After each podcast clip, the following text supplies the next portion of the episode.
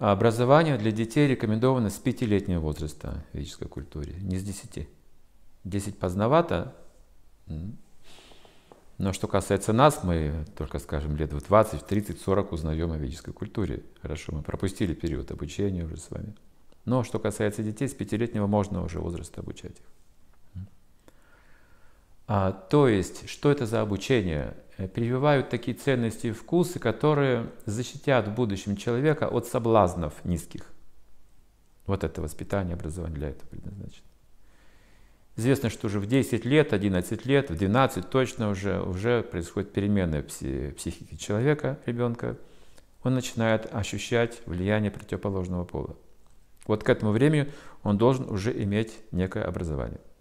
Уже к этому времени. Представьте, в 12 лет ведическая культура уже обучает человека профессиональным навыкам. То есть с 5 до 12 лет главные ценности закладываются – и в этот период времени это легко очень. Что ребенок как чистый лист, да, и все самое лучшее, если вы даете в этот период, останется с ним как бы пожизненно. Самое лучшее нужно дать. И тут нужно знать, что самое лучшее да, для нашей души, для личности. Как раз вот этот вкус жизни счастья. Счастье и знания, которое нас защитит от соблазнов низких, которые, несомненно, к нам придут в течение нашей жизни.